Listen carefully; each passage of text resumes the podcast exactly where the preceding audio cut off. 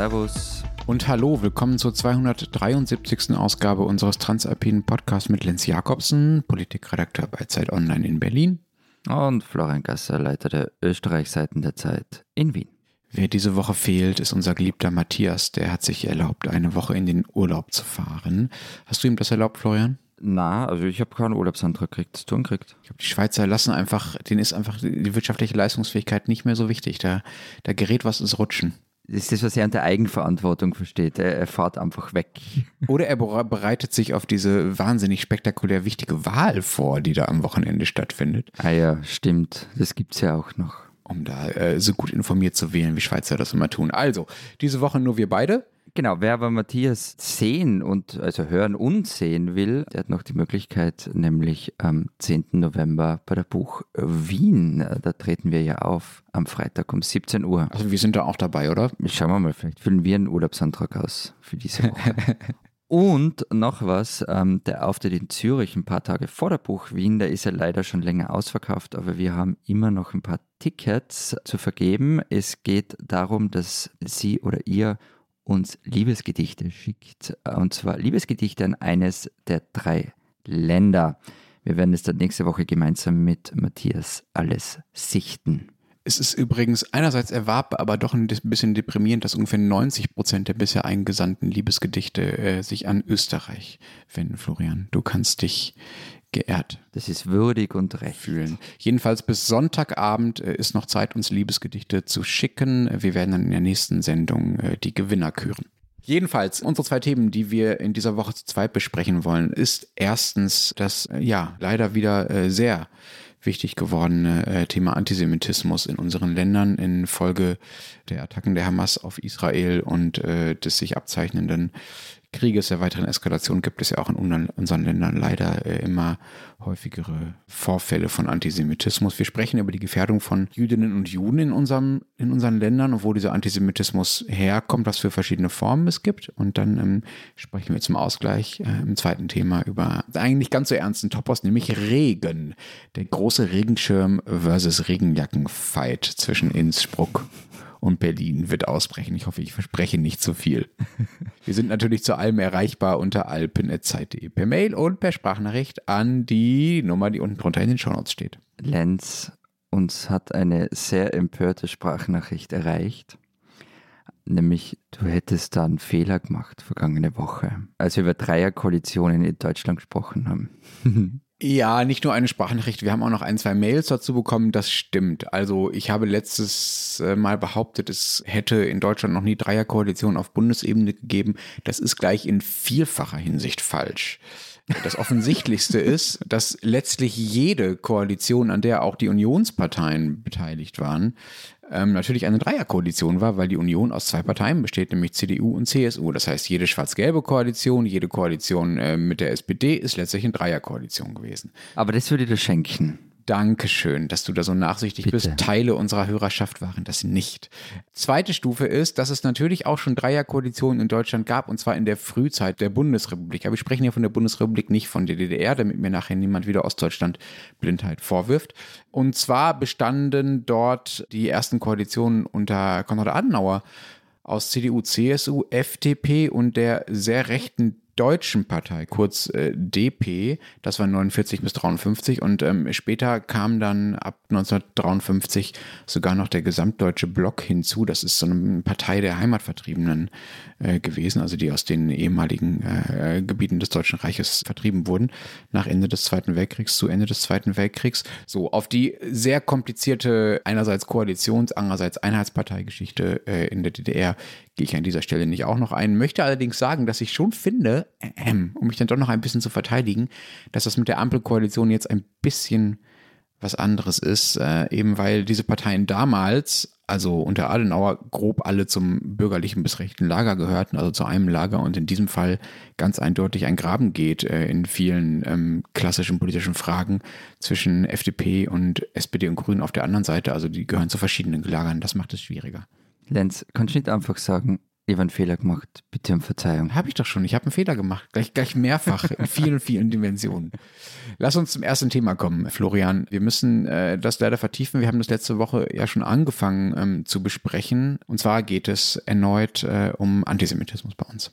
Genau. Und ich muss ja gleich noch was nachtragen. Ich habe nämlich vergangene Woche darüber gesprochen, dass bei den pro-palästinensischen Demos vielleicht ein paar Dutzend Leute rumgestanden sind. Also ich habe erzählt von der Geschichte auf der Mariehilfer Straße und vom. Und das war schon richtig damals, aber es hat sich am Mittwoch, also an dem Tag, an dem die Folge erschienen ist, geändert und zwar massiv. So der Demo angekündigt am Stephansplatz. Die ist dann zwar untersagt worden, noch am Nachmittag, hat aber trotzdem stattgefunden. Und wer hat da demonstriert? Also wer hat zu dieser Demo aufgerufen? Viele verschiedene, aber es war also eine Gruppe namens äh, Palästinenser Solidarität Österreich hat den Aufruf auch gepostet. Darauf stand der Spruch äh, Free Palestine from the River to the Sea. Gemeint sind der Jordan und das Mittelmeer. Und dazwischen liegt halt Israel. Und ähm, die Parole kann durchaus als Aufruf zur Beseitigung des jüdischen Staats aufgefasst werden. Und du hast gesagt, diese Demo äh, wurde untersagt und fand dann trotzdem statt. Das heißt, die Polizei ist dann gekommen und hat die sofort aufgelöst oder was ist dann passiert?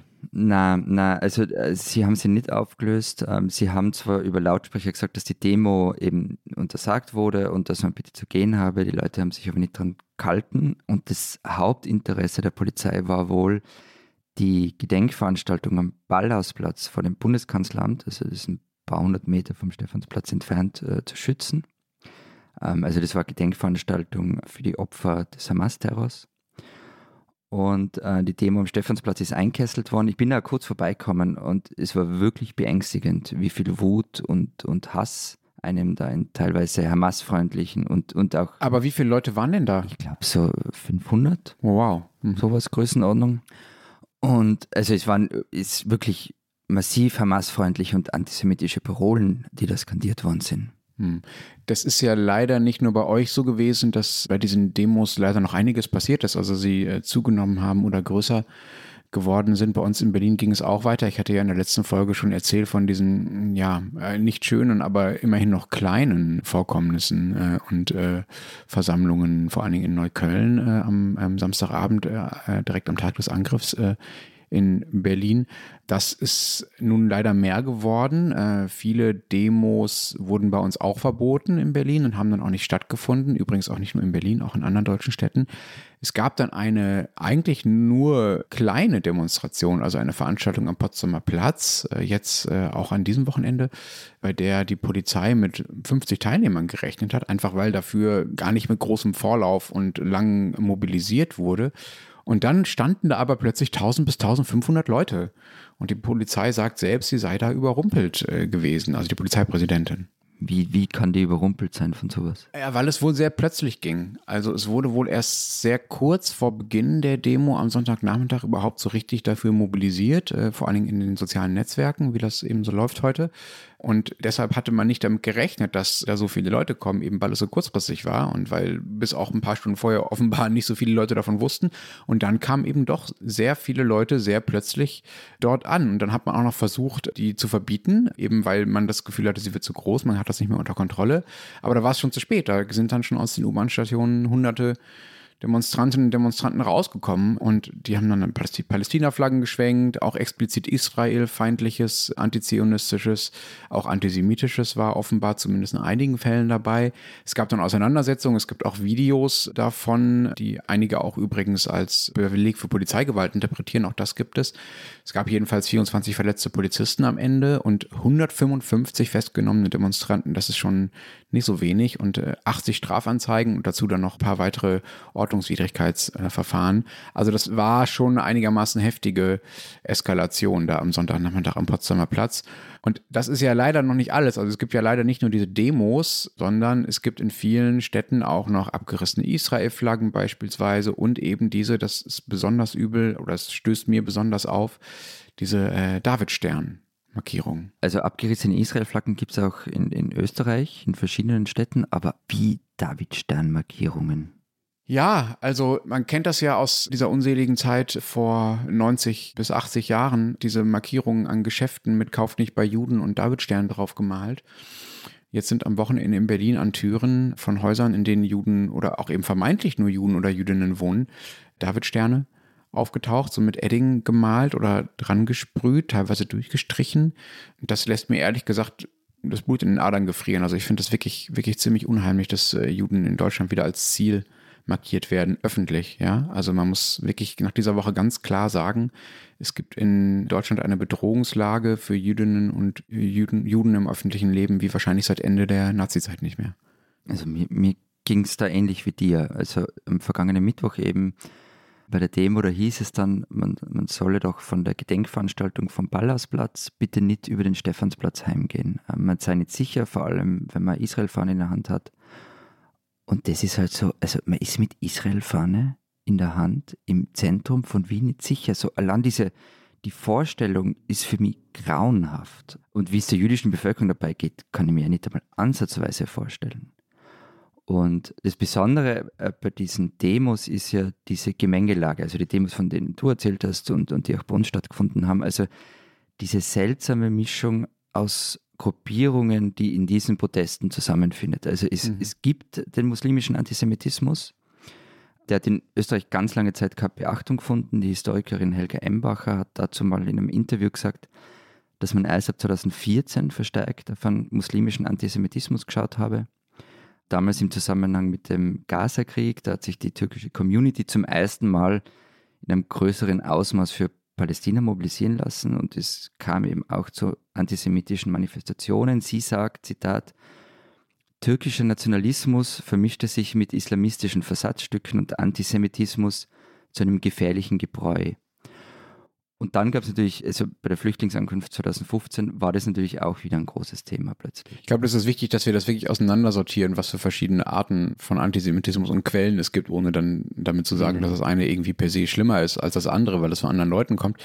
Lass uns mal erstmal bei diesem äh, sogenannten muslimischen Antisemitismus bleiben. Das ist ja auch das, was auf diesen Demos größtenteils zu sehen waren. Also diese Demos hatten bei uns weit überwiegend äh, Teilnehmerinnen und Teilnehmer mit einem arabischen oder muslimischen Hintergrund, soweit man das, muss man ja ehrlicherweise sagen, so phänotypisch sagen kann, ja. Also von der Anschauung sagen, sagen wir das. Wir haben die ja nicht einzeln gefragt.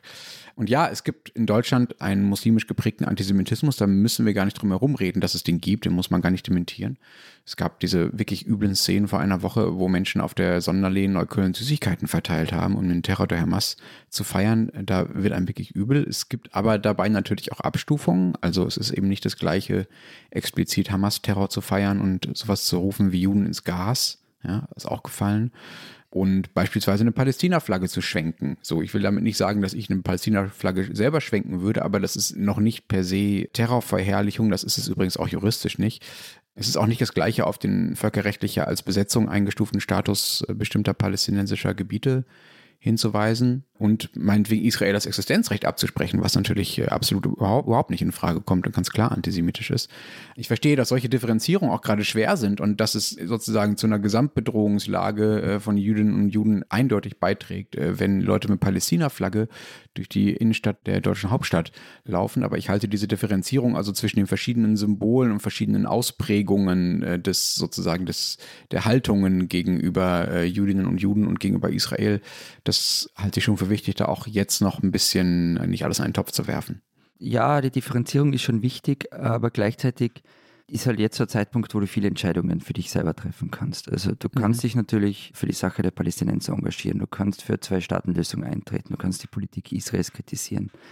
Wenn du dich dann aber jetzt dafür entscheidest, auf den Straßen und Plätzen jenes Landes zu stehen, also oder jener Länder, damit Österreich und Deutschland, die für den Holocaust verantwortlich waren und da jetzt Terrorangriffe zu feiern, den Tod von Zivilisten zu bejubeln, die Vernichtung Israels und des Judentums zu fordern oder dich an nur im Umkreis von solchen Menschen zu befinden, weil diese, auf diesen Demos wird es getan, dann hast du halt eine Entscheidung getroffen, die dich meiner Meinung nach aus dem Grundkonsens von Österreich katapultiert. Und dann ist es ja egal, aus welcher Ecke du kommst. Klar, wer Terrorangriffe feiert, natürlich. Oder auch dich mit solchen Menschen solidarisierst, die das feiern. Also das kommt schon auch nochmal dazu. Du musst schon schauen, mit wem stehst du da. Und gleichzeitig, und da bin ich völlig bei dir, müssen wir wirklich genau sein. Und wir können nicht jeder Gruppe pauschal vorwerfen, sie sei antisemitisch. Und auch nicht zum Beispiel von jeder muslimischen Gruppe verlangen, sie müsse sich jetzt aber bitte sofort und stante bedes davon distanzieren. Auch wenn sie gar nichts mit den Rappelköpfen zu tun hat. Aber genau das passiert gerade, ne? Also das Innenministerium, das war jetzt die Nachricht, wir nehmen ja immer Dienstagmorgen auf, das war eine Nachricht am Montagabend, mhm. hat die äh, muslimischen Verbände äh, eingeladen, um mit ihnen darüber, ja mal grob gesagt, zu reden, wie man denn jetzt weitermacht und wie man gemeinsam sich um Demokratie kümmert. So, da werden also sagen wir mal, Institutionen in Mithaftung äh, genommen, einfach aufgrund des Glaubens und der Community, für die sie stehen. Und ich bin da ehrlich gesagt ambivalent. Also ich finde schon, dass diejenigen, die für Muslime in Deutschland sprechen, eine gewisse Verantwortung haben, muslimischen Antisemitismus auch zu bekämpfen und sich auch von denjenigen zu distanzieren, die zum Beispiel Hamas-Terror feiern. Friedrich Merz, äh, der CDU-Vorsitzende, fordert beispielsweise ein Bekenntnis von allen islamischen Verbänden gegen die Gewalt der Hamas, sonst könnten sie keine Gesprächspartner mehr sein. Das geht ja, das ist quasi die zugespitzte Variante von dem, was das Innenministerium jetzt macht, das ja SPD geführt ist. Ich finde das nachvollziehbar, aber ich habe auch so kleine Störgefühle dabei, dass man da die Verbände zum Appell bestellt und sie zur Distanzierung verpflichtet, eben weil sie halt für Migranten sprechen oder für Muslime. Also ich habe mehr als ein kleines Störgefühl, weil äh, damit halt so, so ein Generalverdacht ausgesprochen wird. Und ich finde ja, dass jede Religionsgemeinschaft das Ziel haben sollte, Hass zu bekämpfen und Antisemitismus sowieso. Aber jetzt den Muslimen zuzurufen, eben sie sollen sich gefälligst distanzieren, sonst, damit sie überhaupt satisfaktionsfähig sein, damit sie überhaupt Gesprächspartner sein können, das überschreitet für mich schon eine sehr ungesunde Grenze. Was ich aber sehr wohl tun kann, ist, sie fragen, was sie gegen Antisemitismus in ihren eigenen Reihen tun. Das kann ich übrigens auch die kommunistische Jugend fragen oder die kommunistische Partei fragen, was sie zu ihrer Jugendorganisation sagt, die in Österreich gerade sehr seltsame Dinge gepostet hat. Oder ich kann das linke Bündnisse fragen, wie sie mit den Wirrköpfen umgehen, mit denen sie vielleicht noch vor wenigen Monaten gemeinsam demonstriert haben. Das hätte man vielleicht schon früher tun müssen, weil linker Antisemitismus ist ja nichts Neues. Also den, der ist spätestens seit der Roten Armee-Fraktion sehr, sehr offensichtlich. Aber halt spätestens jetzt sollte man da wirklich mit harten Diskussionen beziehungsweise auch mit harten Schnitten reinfahren. Wobei ich auch das Gefühl habe, dass das passiert. Also, dass auch linker Antisemitismus jetzt natürlich offensiver thematisiert wird als in den vergangenen Monaten und Jahren, wo er vielleicht nicht so äh, nicht so offensichtlich war äh, für die große Öffentlichkeit zum Beispiel. Ich finde es aber, also wir kommen jetzt ja langsam weg von den, von den muslimischen Gruppen sozusagen. Also mm. das ist ja auch keine Überraschung, dass Antisemitismus also wirklich überhaupt nichts ist, was irgendeine Gruppe exklusiv hat. Auch Muslime natürlich haben Antisemitismus nicht exklusiv. Ich meine, gerade in Deutschland oder in Österreich es wäre das eine völlig absurde Behauptung. Also Antisemitismus ist leider in eigentlich allen gesellschaftlichen äh, Gruppen zu Hause und da nur über die Muslime zu reden, macht es sich natürlich auch leichter, als es vielleicht sein sollte. Das ist der Punkt. Also man kann es dann so wegschieben und sich selber ein bisschen besser fühlen dabei. Also Helga Embacher, die Historikerin, die ich vorher schon mal zitiert habe, die sagt dazu, Antisemitismus unter Muslimen wurde dabei auch zur Entlastung des eigenen Antisemitismus instrumentalisiert. Und dieser eigene Antisemitismus, und da müssen wir uns ja nichts vormachen, den hat es in Österreich nach 45 immer gegeben. Der war immer da. Und vor 45 auch. Ja, vor 45 sowieso. Und es geht von einem katholischen Antisemitismus, den es natürlich auch gibt, bis zu Jörg Haider, der da mitgespielt hat. Und diese Einstellung gibt es bis heute. Und da gibt es auch Zahlen dazu. Also das österreichische Parlament hat in einer Umfrage den Antisemitismus im Land untersucht. Und nur, nur zwei Beispiele davon. 36 Prozent der Befragten fanden die Aussage, die Juden beherrschen die internationale Geschäftswelt sehr oder eher zutreffend. Und äh, der Schuldumkehr-Antisemitismus hat eine ähnliche Zustimmung. Also auch 36 Prozent fanden die Aussage, Juden versuchen heute Vorteile daraus zu ziehen, dass sie während der Nazizeit Opfer gewesen sind, zutreffend. Und in einer ganz frischen Umfrage vom Magazin Profil stimmen 28 Prozent nicht der Aussage zu, dass Israel unsere volle Solidarität verdient. In der Umfrage haben übrigens 15 Prozent keine Angaben gemacht, was irgendwie auch was erzählt. Und dann gibt es aber schon auch den erwähnten linken Antisemitismus. Also ich bin ja ganz baff von den Videos, die ich da manchmal sehe, irgendwelche seltsamen antiimperialistischen Splittergruppen, die rauskriechen und auf diesen Demos Dinge skandieren, dass Israel vernichtet werden muss. Ganz seltsam. Ja, linker Antisemitismus, lass uns dabei kurz bleiben. Also diese Anti-Imps, also Anti-Imperialisten, ähm, das ist ja diese Ausprägung des, wobei ich, ich will mhm. noch nicht mal sagen, das sind eigentlich keine Linke, das sind eigentlich Linksextremisten letztlich, ne? also zumindest im heutigen äh, Spektrum. Die gibt es bei uns auch, gibt es auch schon lange. Die haben sich dann der palästinensischen Sache verschrieben, eben weil sie ihnen weil sie diese, die palästinensische Sache quasi als einen Teil der vielen weltweiten Befreiungskämpfe gegen die Imperialisten, also natürlich gegen die USA und mit ihr verbündete Mächte verstehen und damit eben auch äh, gegen Israel. Also gerade in eurer Geschichte, Lenz, also Terrororganisationen wie die RAF, die sind ja dorthin gefahren, um sich ausbilden zu lassen. Die sind zur Verdacht gefahren. Genau, die haben sich trainieren lassen. Genau, also da gab es auch einfach konkrete Zusammenarbeit, ja. Also, und bei äh, der Flugzeugentführung in Entebbe wurden die Passagiere ja sogar aufgeteilt in, in Juden und Nichtjuden. Und die Nichtjuden durften dann gehen. Also die Flugzeugentführung damals im Versuch, äh, die RAF-Führung wieder freizupressen, äh, die dann in Mogadischu endete, du erinnerst dich vielleicht, das war ja auch ein palästinensisches Kommando, das das quasi in Kooperation mit der RAF durchgeführt hat.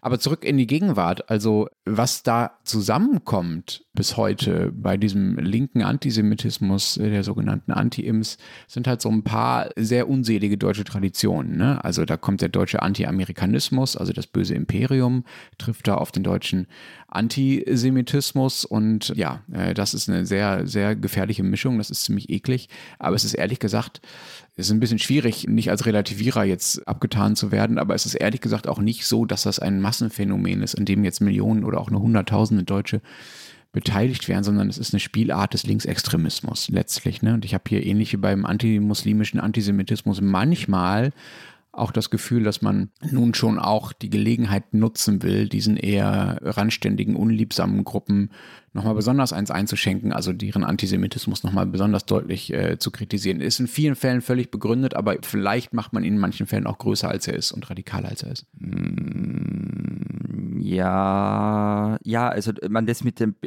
wir können ihnen endlich einmal besonders einschenken, das, das mag schon stimmen.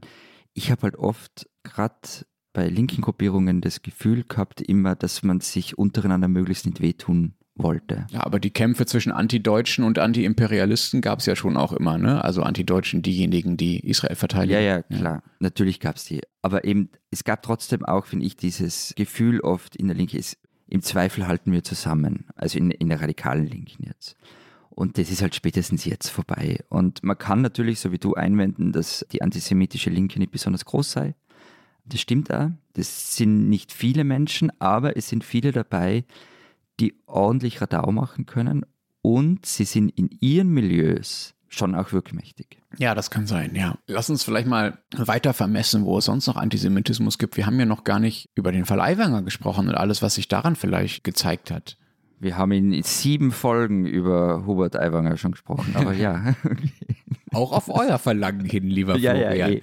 Nein, also ähm, es gibt natürlich einen rechten und einen äh, streng biodeutschen, autochthonen, sagt man dann dazu, Antisemitismus in Deutschland. Das ist ja völlig klar. Also das ist ja die große Traditionslinie hier also nicht, dass mich jemand falsch versteht. Es gibt, es gibt auch da natürlich Abstufungen. Also es ist was anderes, wenn zum Beispiel immer mal wieder antisemitische Klischees in Karikaturen in deutschen Zeitungen erscheinen, also die Krake, die auf der Welt sitzt und ähnliche Dinge. Das ist natürlich nicht das Gleiche, wie auf der Sonnenallee Süßigkeiten zu verteilen, um Hamas-Terror zu feiern. Also nicht jede Ausprägung und nicht jede antisemitische Handlung hat sozusagen das gleiche Gewicht. Aber es ist doch auffällig, dass dieser Antisemitismus wenn der aus der sogenannten Mitte kommt, ja, also wenn der nicht von Linksradikalen oder von Muslimen kommt, dass er dann irgendwie eher eingepreist zu sein scheint und weniger skandalisiert wird. Ich habe nochmal in eine Studie geschaut, die Einstellungen äh, der Deutschen untersucht hat. Das ist erst vor ein paar Wochen erschienen. Das ist die sogenannte Mitte-Studie, relativ angesehen, teilweise auch umstritten.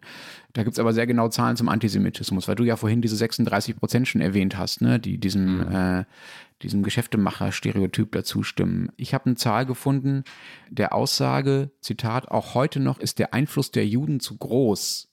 Das ist ja nochmal weitergehend, ne? Stimmen knapp 12 Prozent der Deutschen mehr oder weniger zu. Und immerhin noch über 8 Prozent sagen, Zitat, die Juden arbeiten mehr als andere Menschen mit üblen Tricks. So, also das sind schon wirklich harte antisemitische Aussagen. Ja, und das zieht sich natürlich durch. Also ich habe jetzt nur wenige Beispiele genannt, aber in, in früheren Folgen haben wir schon, schon öfter darüber gesprochen, über Antisemitismus in Österreich. Es gibt diese Liederbuchaffäre, das kann man nachhören, auch noch in der FPÖ. Es zieht sich wirklich durch. Und wie du richtig sagst, der ist irgendwie eingepreist und gibt vielleicht kurze Aufregung, aber dann ist es auch schon wieder weg. Also die Aufregung ist dann wieder weg, der Antisemitismus leider nicht. Und er ist tatsächlich überall. Ich habe das, glaube ich, in dem Podcast auch schon mal erzählt, dass sie den Spruch, du bist der Jud, gegenüber geizigen Menschen selber gehört habe. Und nicht nur einmal. Also das war dann schon manchmal so ein bisschen verschämt, aber so ha ha ha hi. hi.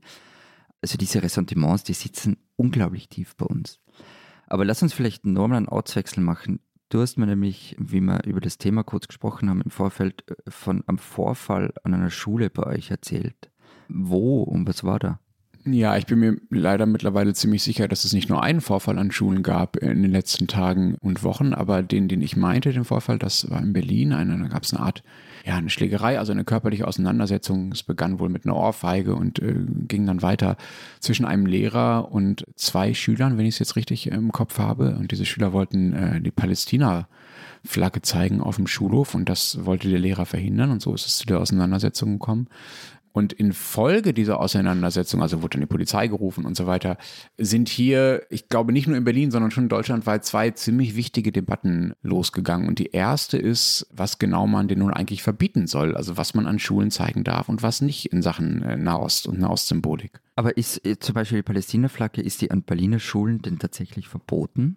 Na, wenn ich das richtig verstehe, dann ist das momentan, also jetzt am Dienstagmorgen, ist es äh, verboten in Berlin. Die Ereignisse folgen da recht schnell aufeinander. Die Schulsenatorin in Berlin hat äh, jetzt am Montag einen Erlass an alle Berliner Schulen verschickt, dass äh, diese Schulen alle Symbole, die den, und das ist das Zitat, Schulfrieden gefährden, äh, verbieten sollen und äh, verhindern sollen, dass sie gezeigt werden können an den Schulen, im Schulhof und im Unterricht und so weiter. Und zu diesen Symbolen gehört eben nicht nur die palästinensische Flagge, nach der du jetzt gefragt hast, sondern sogar auch diese Pali-Halstücher, ja, also diese gemusterten schwarz-weißen Paläst Palästinensertücher. Also die gesamte deutsche Linke der 70er Jahre dürfte jetzt nicht an Schulen gehen. Genau dürfte nicht mehr in deutschen Schulen sitzen, wo sie, glaube ich, auch durch Verrentung als Gemeinschaftskundenlehrer eh schon ausgeschieden ist. Aber das ist ein anderes Thema.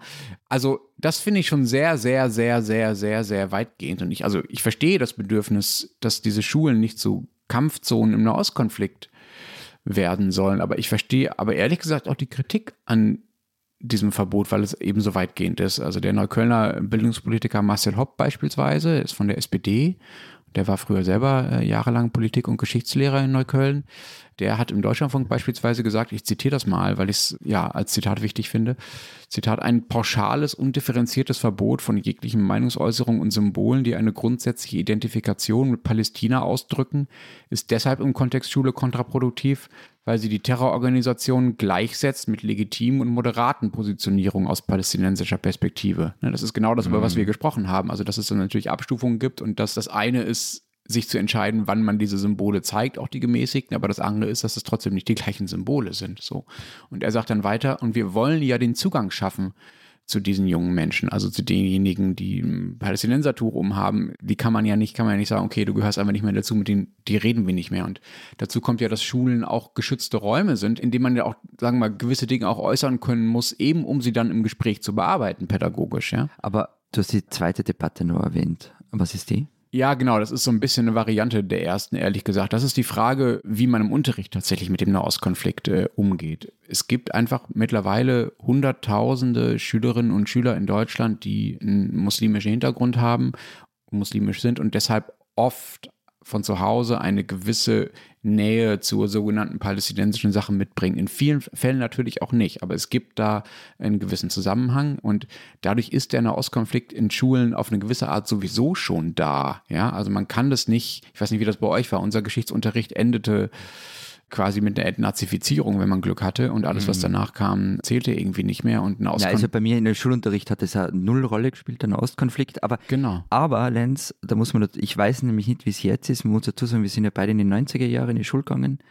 wo der Konflikt halt so kurz, es, es hat so ausgeschaut, als ob die Sache erledigt ist. Also eben Friedensnobelpreis für Yasser Arafat. Rabin und so. Ja, ja. genau. Mhm. Also natürlich wäre das wichtig gewesen, aber es war jetzt nicht so, dass es so, so ein brennendes Thema gewesen ist.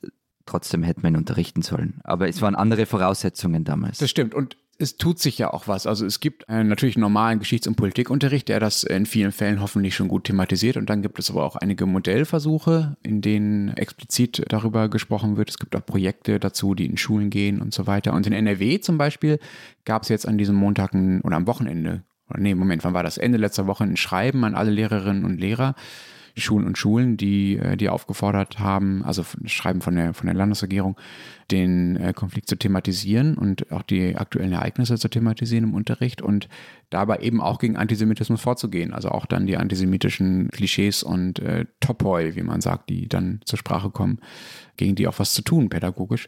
Wir haben einen Gastautoren bei uns bei Zeit Online, Mansur Siddiqzai heißt er, das ist ein Lehrer aus dem Ruhrgebiet der genau diese Fächer unterrichtet, in denen es darum geht. Und der hat uns gerade einen Text geschrieben zu dem Thema.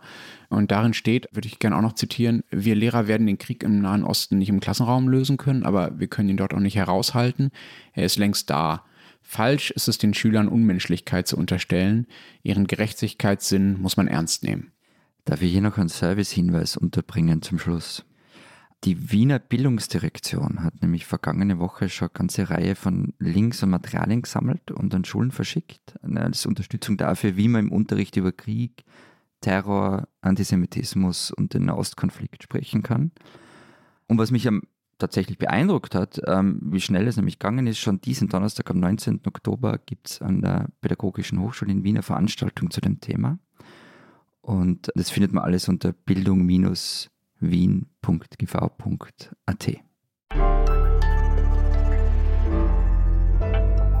Diesen Österreicher sollten Sie kennen. Diesen Mittwoch, wenn diese Folge erscheint, startet am Wiener Landesgericht für Strafsachen der Prozess, auf den auch wir in diesem Podcast seit langem warten. Sebastian Kurz, ehemaliger österreichischer Bundeskanzler, steht vor Gericht. Die Wirtschafts- und Korruptionsstaatsanwaltschaft wirft Kurz eine Falschaussage vor dem Parlamentarischen Untersuchungs Untersuchungsausschuss vor, damit ich es rauskriege.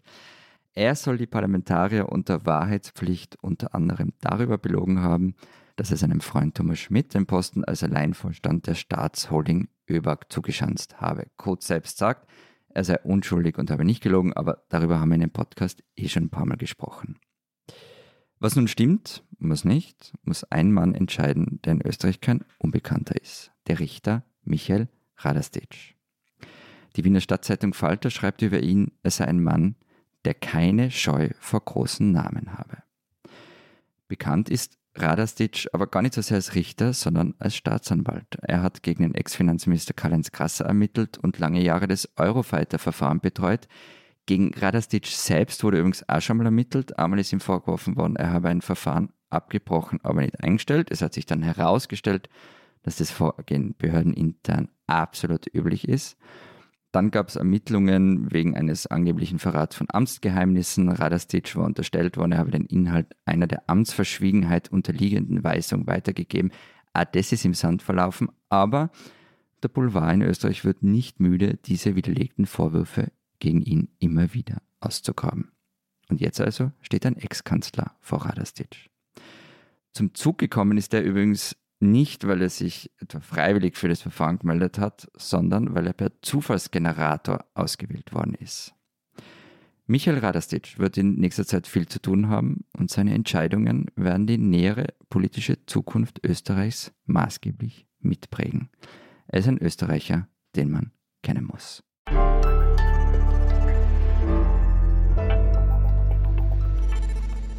Lenz. Florian wir müssen über Instagram reden. Ach, das tu nicht so jung. Nein, äh, das wäre das wär TikTok. Aber Instagram ist ja schon eher für die gesetzteren Herren wie uns.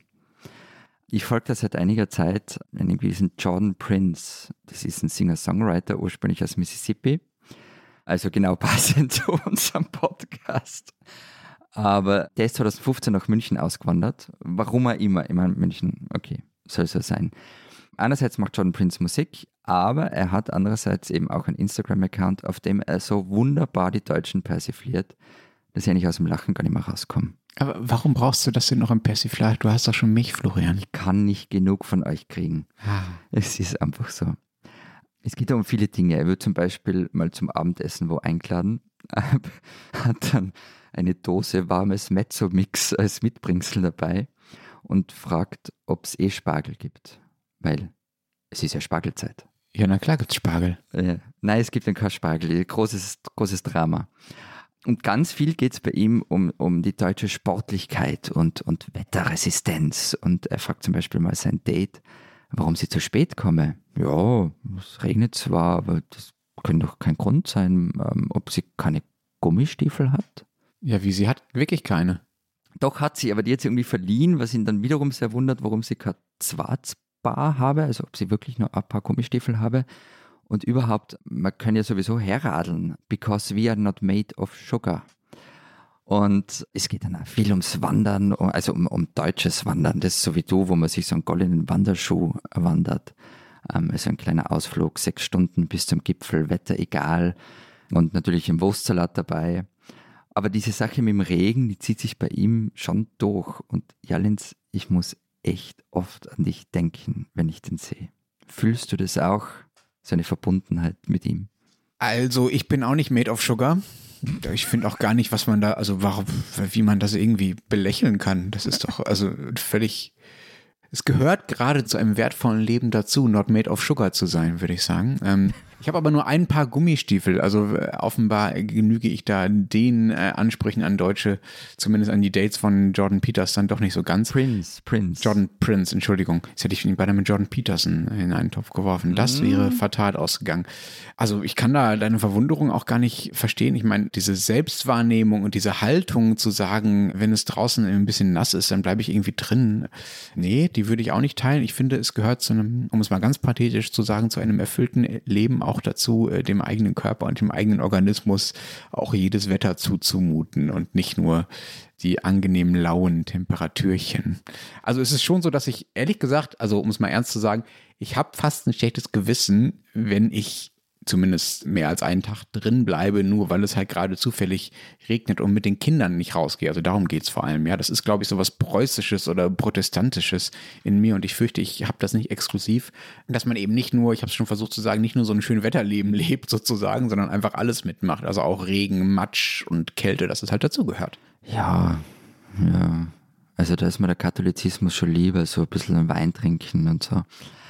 Also ja, Kälte finde ich übrigens auch super, weil dagegen kann ich was tun, nämlich mich warm anziehen. Hitze hasse ich. Gegen Regen kannst du auch was tun. Naja, nämlich dir eine Regenjacke anziehen. Jetzt warte mal, also bei Regen und Matsch, ich weiß nicht. Nee, also ich finde es also auch nicht immer, ja. Ich äh, renne nicht jedes Mal raus, wenn eine Wolke am Himmel kommt äh, und stelle mich mit ausgestreckter Zunge in den Regen. Aber ich finde es schon auch schön, wenn es regnet. Vor allem so in diesen Übergangszeiten, also im, im Frühling, wenn dann der Regen so ein bisschen schon anfängt nach Sommer zu duften oder im Herbst, wenn so ja, der Sommer so weggespült wird und es draußen nicht mehr so lau ist, sondern einfach so ein bisschen knackiger kalt und so ein bisschen nässer und einfach das alles ein bisschen rougher wird. Äh, und meine Kinder, ehrlich gesagt, machen auch wenige Dinge so gerne auf der Welt, wie in Pfützen zu springen. Aber Florian, du hast dich so darüber lustig gemacht, über diesen Satz, we are not made of sugar, also wir sind nicht aus Zucker. Ist das etwas, was für die Österreicher nicht gilt? Also ihr seid aus Zucker, ja? Ihr löst euch auf, wenn ihr in den Regen, in den Regen kommt allein wenn du das sagst, habe ich meine Mama im Kopf, die das zu mir als Kind immer gesagt hat. Das ehrt mich jetzt aber. Du bist ja nicht aus Zucker und geh raus und so. Also, ich muss dazu sagen, ich habe keine Umfrage dazu gefunden, wie, wie das ist mit Regen und den Österreicherinnen und Österreichern. Wir haben beide echt intensiv versucht zu yeah. googeln, solche Dinge wie mögen Österreicherinnen keinen Regen, mögen Deutsche ihn mehr, äh, wir sind leider nicht zum Erfolg gekommen. Es gibt sogar einen Fachausdruck für Menschen, die den Regen so gern haben, aber ich, ich kann den nicht mehr aussprechen. Ich habe den irgendwie vergessen. Ah, mir fällt er wieder ein, mir fällt er wieder ein. Erzähl du mal weiter und mir, ich komme wieder drauf. Okay. Also wie gesagt, gefühlte Wahrheiten. Also mir kommt schon vor, dass schlechtes Wetter in Österreich dazu dient, Ausflüge zu verschieben und rausgehen zu vermeiden und den Tag irgendwie im Inneren zu verbringen. Das heißt übrigens nicht, was du gesagt hast über so schönen Frühlingsregen und der Duft und so weiter. Also man kann schon mal einen romantischen Regenspaziergang machen, durch einen Augarten zum Beispiel. Und wenn es nieselt, kann man schon auch mal in, eine, in Pfützen springen. Aber noch toller ist es halt nach dem Regen. Es heißt übrigens pluviophil. Okay. Pluviophil. Die Liebe zum Regen. Pluviophil. Du Pluviophilist, du. Ich habe dann doch noch ein bisschen recherchiert und nicht nur schöne Fremdworte gegoogelt und mal nachgesehen, wo es mehr regnet in Österreich oder in Deutschland. Äh, und du und alle anderen können jetzt mitraten und mal überlegen, äh, was sie glauben, wo es mehr regnet. Das Ergebnis ist tatsächlich viel eindeutiger, als ich gedacht hätte. Also die Unterschiede sind echt, ich finde, einigermaßen spektakulär groß. Es gibt äh, in Deutschland im Jahr ungefähr 800 Milliliter Regen und in Österreich um die 1000. Also, was sind das? 20 mindestens Prozent mehr. Das ist schon ein deutlicher Unterschied. So. Und du, du kennst ja beide Länder gut. Du arbeitest ja für ein gewisses äh, deutsches, in Deutschland beheimatetes Medium, aber in mm. Österreich. Du kennst also insbesondere Innsbruck und Hamburg äh, ganz gut im Vergleich. Äh, wo regnet es denn mehr? Also, ich liebe Hamburg, ja, wirklich. Ich liebe es sehr und habe es in mein Herz geschlossen, aber gefühlt regnet es da immer. Zumindest wenn ich da bin dagegen habe ich ja nichts. Also ich, ich habe ja nichts gegen Regen, solange keiner von mir dann verlangt, eine Runde um die Alster zu joggen. Was manche nämlich machen. Aber ich war zum Beispiel mal mit, mit Matthias auf einer Hafenrundfahrt bei Regen und das war toll. Die Wahrheit ist aber, dass es statistisch in Innsbruck mehr regnet als in Hamburg. Also es gibt mehr Niederschlag, aber das heißt halt nicht, dass es öfter regnet. Das ist übrigens, also das scheint ein Muster zu sein. Wenn ich die Daten nicht völlig falsch verstanden habe, gibt es auch insgesamt für den Österreich-Deutschland-Vergleich, dass es zwar in Österreich deutlich mehr regnet, aber nicht häufiger. Also dass die Anzahl der Regentage eher ähnlich ist. Es ja, scheint, es ist also, dieser Nieselregen, dieser norddeutsche, wo nicht viel runterkommt, genau. aber dauernd. Und, ja. und bei euch knallen halt die Wolken gegen die Berge. Also ich weiß, nicht ganz Österreich ist Tirol, aber da, wo die Berge sind, knallen halt die Wolken gegen die Berge. Dann kommt der ganze Quatsch runter und dann ist halt auch vorbei. So, das ist, glaube ich, der Unterschied. Wie ist das denn bei dir, Florian, wenn du dann doch mal gezwungen bist, äh, dich rauszuwagen, wenn etwas Feuchtigkeit vom Himmel auf dich herniedergehen könnte? Äh, was nimmst du denn dann mit? Regenschirm oder Regenjacke? Also vorweg, ich bin ja eher der, der bei Regen daheim bleibt. Ja. Eben katholischen Wein trinkt oder einen Tee, je nach Tageszeit. Und sich das Prasseln anhört. Und es ist wunderschön. Ja, toll. Gell? Mhm. Okay. Aber falls ich dann doch mal raus muss, ein Regenschirm. Ganz klar Regenschirm. Also ich das ist so weit gegangen, dass ich früher sogar auf dem Fahrrad gesessen bin und einen Regenschirm in der Hand gehabt habe. Das habe ich dann mal aufgehört, weil es also so verkehrstechnisch, sicherheitsmäßig, also ist alles schlecht dran. Macht ich habe jetzt nicht. Äh, Florian auf seinem türkisen E-Bike mit dem Regenschirm in der Hand, wie er so, so also ein 20% Steigungsberg irgendwo in Tirol hochradelt äh, vor Augen. Also nee, für mich hat das wirklich, also mit dem Regenschirm auf dem Fahrrad, das hat habe ich fast so Stummfilm-Assoziationen. So gleich kommen so Stan und Laurel um die Ecke und irgendwie irgendwie schubsen dich in einen großen Haufen Kürbisse und dann kommen so Slapstick-Geräusche aus dem Off. Du fährst also hier heute mit Regenjacke, weil du ja nicht mehr mit dem Regenschirm fährst. Ganz ehrliche Antwort ist, dass wenn es regnet, fahre ich einfach nicht mit dem Radl. Aber wie kommst du denn, du bist irgendwo mit dem Fahrrad und dann regnet es. Ja. Und was machst du denn, wie kommst du dann nach Hause? Es ist ein Blöd. Also es gibt zum Beispiel einen Grund, warum in Wien mein Fahrrad im Büro steht und ich aber daheim bin.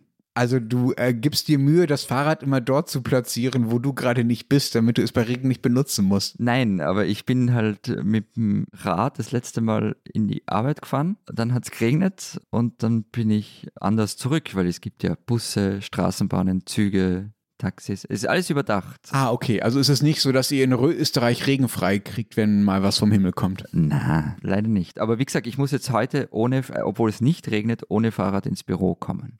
Und wenn es regnet und du dann nicht mit dem Fahrrad fahren willst und so weiter, weil du nicht mit dem Regenschirm drauf und so, wie kommst du denn dann zu deinen Bussen, Bahnen, U-Bahn, was auch immer, wenn du keine Regenjacke anziehst? Also du läufst im T-Shirt dahin. Ja, noch einmal Regenschirm. Man kann ja einen Regenschirm in die Hand nehmen. Das gibt es tatsächlich. Das heißt, du hast gar keine Regenjacke, du nutzt das einfach nicht. Äh, doch, habe ich äh, für Notfälle und, und ähnliches Problem wie mit dem äh, Fahrrad heute. Diese Regenjacke, die wandert immer zwischen Innsbruck und Wien. Also das ist sozusagen Kollateralschaden meiner Koexistenz. Die ist nämlich immer da, wo ich sie nicht brauche. Und da, wo ich sie brauche, ist sie nicht. Insofern habe ich in Wahrheit gar keine Regenjacke. Also schon, aber nicht zur Hand. Das finde ich wirklich einigermaßen unvorstellbar, dein, dein, dein Regenjacken-Business. Wieso ziehst du, ich meine, ich kenne die Wetterverhältnisse bei euch. Also das kann ja wirklich passieren, dass du von einer Stunde auf die andere kommt plötzlich da der Regen daher. Du kannst dir nicht äh, vorbereiten drauf, oft nicht. Das heißt, du ziehst einfach ab September grundsätzlich die Regenjacke an, wenn du rausgehst. Ich habe für diese Folge in meinen dekadenten Kleiderschrank geschaut und nachgezählt und ich habe tatsächlich vier Jacken, die man als Regenjacken zählen kann. Also ich habe so eine dünne Regenjacke, also wie so eine, die aber ganz, die ich finde noch ganz gut aussieht. Äh, die ziehe ich zum Beispiel an, jetzt so in den Übergangszeiten, wenn es so ein bisschen regnet und ich auf dem Fahrrad meine Kinder zur Kita bringe oder so, ich habe eine Kapuze und das funktioniert. Dann habe ich einen etwas längeren, schicken Regenmantel, den ich habe, wenn ich länger draußen bin und äh, das äh, Sorge habe, dass ich tatsächlich so richtig in den Regen komme. Den hatte ich zum Beispiel auch bei unserem Filmdreh an, als wir uns da irgendwie durch die etwas nieselige Schweiz geschlagen haben, falls du dich erinnerst. Dann mhm. habe ich so eine, so eine Funktionsjacke, wie jeder gute Deutsche sie hat, mit so einem Vlies innen drin und mit so ganz vielen Schnüren, die man zuziehen kann, dass äh, man an den Ärmeln und an den Handgelenken und am Kopf auch wirklich kein Regentropfen mehr reinkommt. Stopp, ganz kurz. Funktionsjacken sind bei uns natürlich extrem weit verbreitet. Also das ist. Sowas hast du auch? Nein, ich besitze sowas nicht wirklich, aber es fällt ganz vielen auf, wenn sie nach Innsbruck kommen, dass da auch in der Stadt die Menschen Funktionsjacken tragen. Das hat jetzt aber nicht nur mit dem Regen zu tun, sondern dass man halt grundsätzlich immer bereit sein muss für eine Bike-Tour. Die kann nämlich einfach so passieren, jederzeit. Ja, ja, das ist, kommt so überein. Ich kann das völlig nachvollziehen. Ja. Also ich habe diese Funktionsjacke mit Vlies drin und aber eine Regenjacke sozusagen als obere Schicht. Und dann habe ich noch, aber die habe ich schon lange nicht mehr benutzt, so eine, kennst du die? Das war mal eine Zeit lang, war es so Usus, dass man sowas hatte, so eine, so eine Regenjacke, die man so einpacken konnte. Also in so einem Päckchen. Das, dass man sich die so, also, und das habe ich nie gemacht, aber sozusagen die, wirklich das Höchste ist dann, sich die so, da sind dann oft so Schlaufen dran, sich dann die so an den Gürtel zu machen und dann zur Wanderung mhm. mit der Regenjacke am Gürtel in so einem Päckchen äh, loszulaufen. Das habe ich nie getan, aber ich habe noch so eine Jacke tatsächlich. Aber hast du auch so ein Poncho zum Radfahren, dass du es auf deinem Gravelbike dann. Das habe ich nicht, aber da habe ich vorhin schon dran gedacht, als du erzähltest, dass du ja dann äh, mit dem Regenschirm und so weiter, das ist tatsächlich bei uns relativ neu und verbreitet sich immer weiter. Also, dass die Leute, die dann mit dem E-Bike äh, zur Arbeit fahren, dass die dabei diese Ponchos anhaben, weil die ja natürlich einfach mhm. besser sind und dir das Zeugs nicht alles auf die, auf die Hose rutscht, wenn du mit einer normalen Regenjacke äh, Fahrrad fährst. Also Ponchos äh, und sozusagen sehr spezifische Regenkleidung verbreitet sich bei uns immer weiter. Ich habe übrigens auch eine Regenhose. Wenn ich bei Regen Fahrrad fahre, ist das notwendig, würde ich mal so nüchtern sagen. Liegt übrigens aber auch alles daran, dass ich im Vergleich dazu, ich glaube, keinen einzigen Regenschirm habe, den ich wirklich benutze. Das ist aber schade. Also ich, ich finde einfach Regenschirme viel, viel praktischer als Regenjacken, weil, sag mal, ich gehe in ein Gasthaus oder in Wien in der Beisel oder ins Kaffeehaus und habe einen Regenschirm, dann nehme ich den und stelle den irgendwo beim Eingang einfach ab. Und dann bin ich drinnen und es ist schön und fein und warm und trocken. Wenn ich eine Regenjacke habe, dann muss ich die entweder über den Stuhl hängen, dann tropfe ich den ganzen Boden voll und wenn ich mich beim Stuhl zurücklehne, bin ich selber nass und wenn der vorbeigeht, ist er auch wieder nass. Oder ich hänge sie bei einer Garderobe auf, aber dann muss ich schauen, habe ich was in den Taschen drin, habe ich nichts in den Taschen drin, was mache ich mit dem Zeug, das ich in den Taschen drinnen habe. Das ist viel komplizierter, viel unpraktischer und man saut alles voll damit. Ja, Moment, Moment, Moment, Moment. Was du gerade beschrieben hast, das geht vielleicht in großräumigen Wiener Kaffeehäusern, wo im äh, vorderen Bereich, also Wiener Kaffeehäuser sind ja ungefähr so groß wie fünf bis zehn deutsche Cafés zusammengenommen, wo man im vorderen Bereich genug Platz hat, um die Schirme trocknen zu lassen. Aber diese Dinge, wenn man die dann so. So etwas nennt man zivilisatorischen Fortschritt. Moment, wenn man die so eng an eng ineinander stopft in so einen Ständer, dann werden die ja auch eklig matschig und werden auch nicht trocken. Eigentlich muss man Schirme ja aufspannen, damit sie vernünftig äh, trocknen. Das finde ich schon mal wahnsinnig. Ja, das geht dann natürlich nicht, aber du musst ja dann sowieso wieder raus und dann regnet es und dann spannst ihn auf und dann wird er ja vom Regen auch wieder abgewaschen. Ist auch völlig wurscht. Ja, also ich bin wirklich sehr gegen Schirme, auch aus Praktikabilitätsgründen. Also erstens vergesse ich die auch viel leichter als eine Jacke, weil eine Jacke muss ich sowieso anziehen, wenn ich rausgehe und wenn es regnet, ziehe ich halt eine Regenjacke an. Einen Schirm vergesse ich viel leichter im Sinne von, okay, was, den lasse ich in der Tasche liegen oder lasse ihn irgendwo auf der Arbeit liegen und vergesse ihn wieder mitzunehmen. Verstehe ich nicht, warum dir das eher mit der Jacke passiert, ehrlich gesagt. Zweitens helfen Regenschirme nicht, wenn es windet, was hier ja ab und zu mal vorkommt, dass der Wind so von der Seite kommt, gerade in Hamburg mit dem Regen, da kannst du dann, musst du mit dem Schirm immer so hinterher steuern.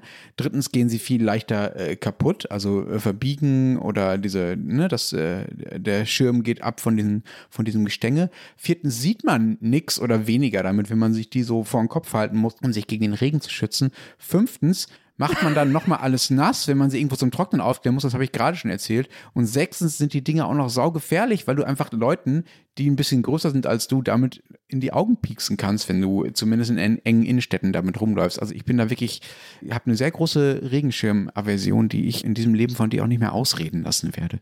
Lieber Florian, Regenjacken sind doch einfach ungefährlicher. Das ist letztlich Zivilisa historischer Fortschritt äh, und ein Zeichen der Rücksichtnahme, seine Menschen nicht mit Gestänge ins Auge zu pieksen, sondern sich auf andere Arten vom Regen zu schützen. Ja, also bei dem mit gefährlich und Augenpiekser, das stimmt schon, aber wenn man da in so engen Innenstädten ist und äh, so ein Regen daherkommt, dann tut man halt den Schirm einfach zusammen, wird vielleicht ein bisschen nass oder stellt sich wo unter. Problem gelöst. Florian, wir haben ja mit den Regenstiefeln angefangen, also mit den Gummistiefeln, wie sie bei uns ja. heißen, äh, aus diesen Instagram-Videos.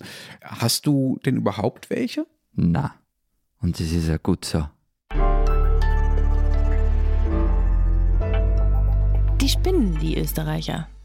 Von Deutschland aus, insbesondere von Berlin aus, schreibt man ja ganz gerne neidisch nach Wien, wenn es ums Wohnen geht. Bezahlbare Altbauten, eine soziale Wohnungsmarkt- und Wohnungsbaupolitik, die den Namen noch verdient und eine Sozialdemokratie, die darauf achtet, dass das auch so bleibt. Das sind quasi paradiesische Zustände aus Deutschland ausgesehen.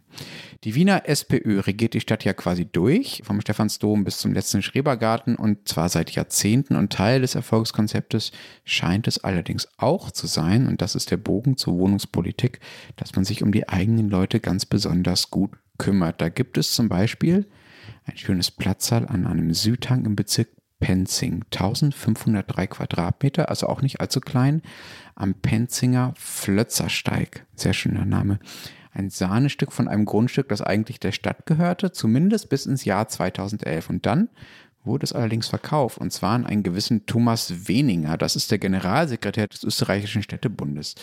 Nur kurz zur Erklärung, in Österreich ist ja alles so fein säuberlich nach Rot und Schwarz aufgeteilt. Das äh, hast du uns ja über Jahre eindrücklich beschrieben, Florian. Der Gemeindebund ist äh, quasi das Hoheitsgebiet der ÖVP und der Städtebund ist das Hoheitsgebiet der SPÖ, also recht rot eingefärbt. Das war schon immer so, das war auch 2011 so. Jedenfalls dieser recht rot eingefärbte Verbandschef Weninger zahlte damals 370.000 Euro für dieses schöne Grundstück da am Hang.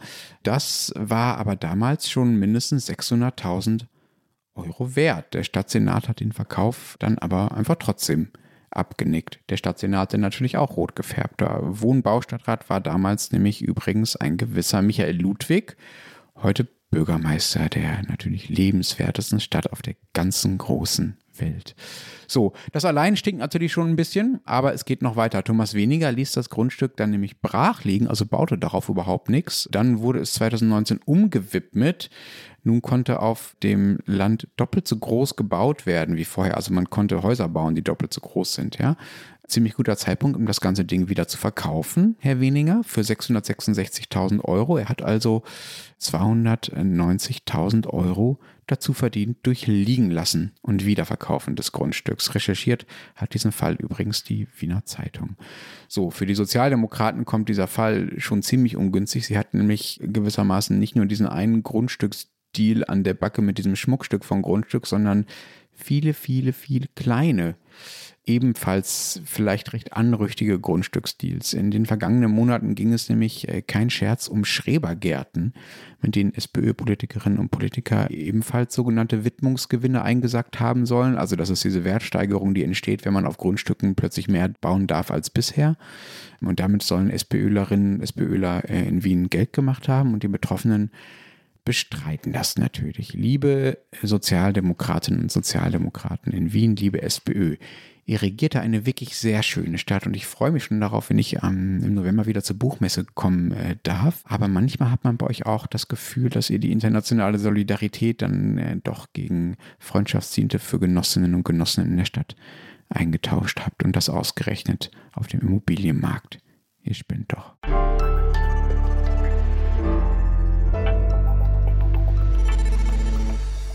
Das war's diese Woche mit dem Transalpinen Podcast. Nächste Woche wieder zu dritt. Florian, du darfst uns noch erzählen, was in der Zeit Österreich steht. Wir haben einen Text vom Südtiroler Schriftsteller Sepp Mall, der erzählt uns, warum uns die Landtagswahlen in Südtirol, die dieses Wochenende stattfinden, auch in Österreich interessieren sollten und wie sie das künftige Verhältnis zwischen Bozen und Wien beeinflussen können.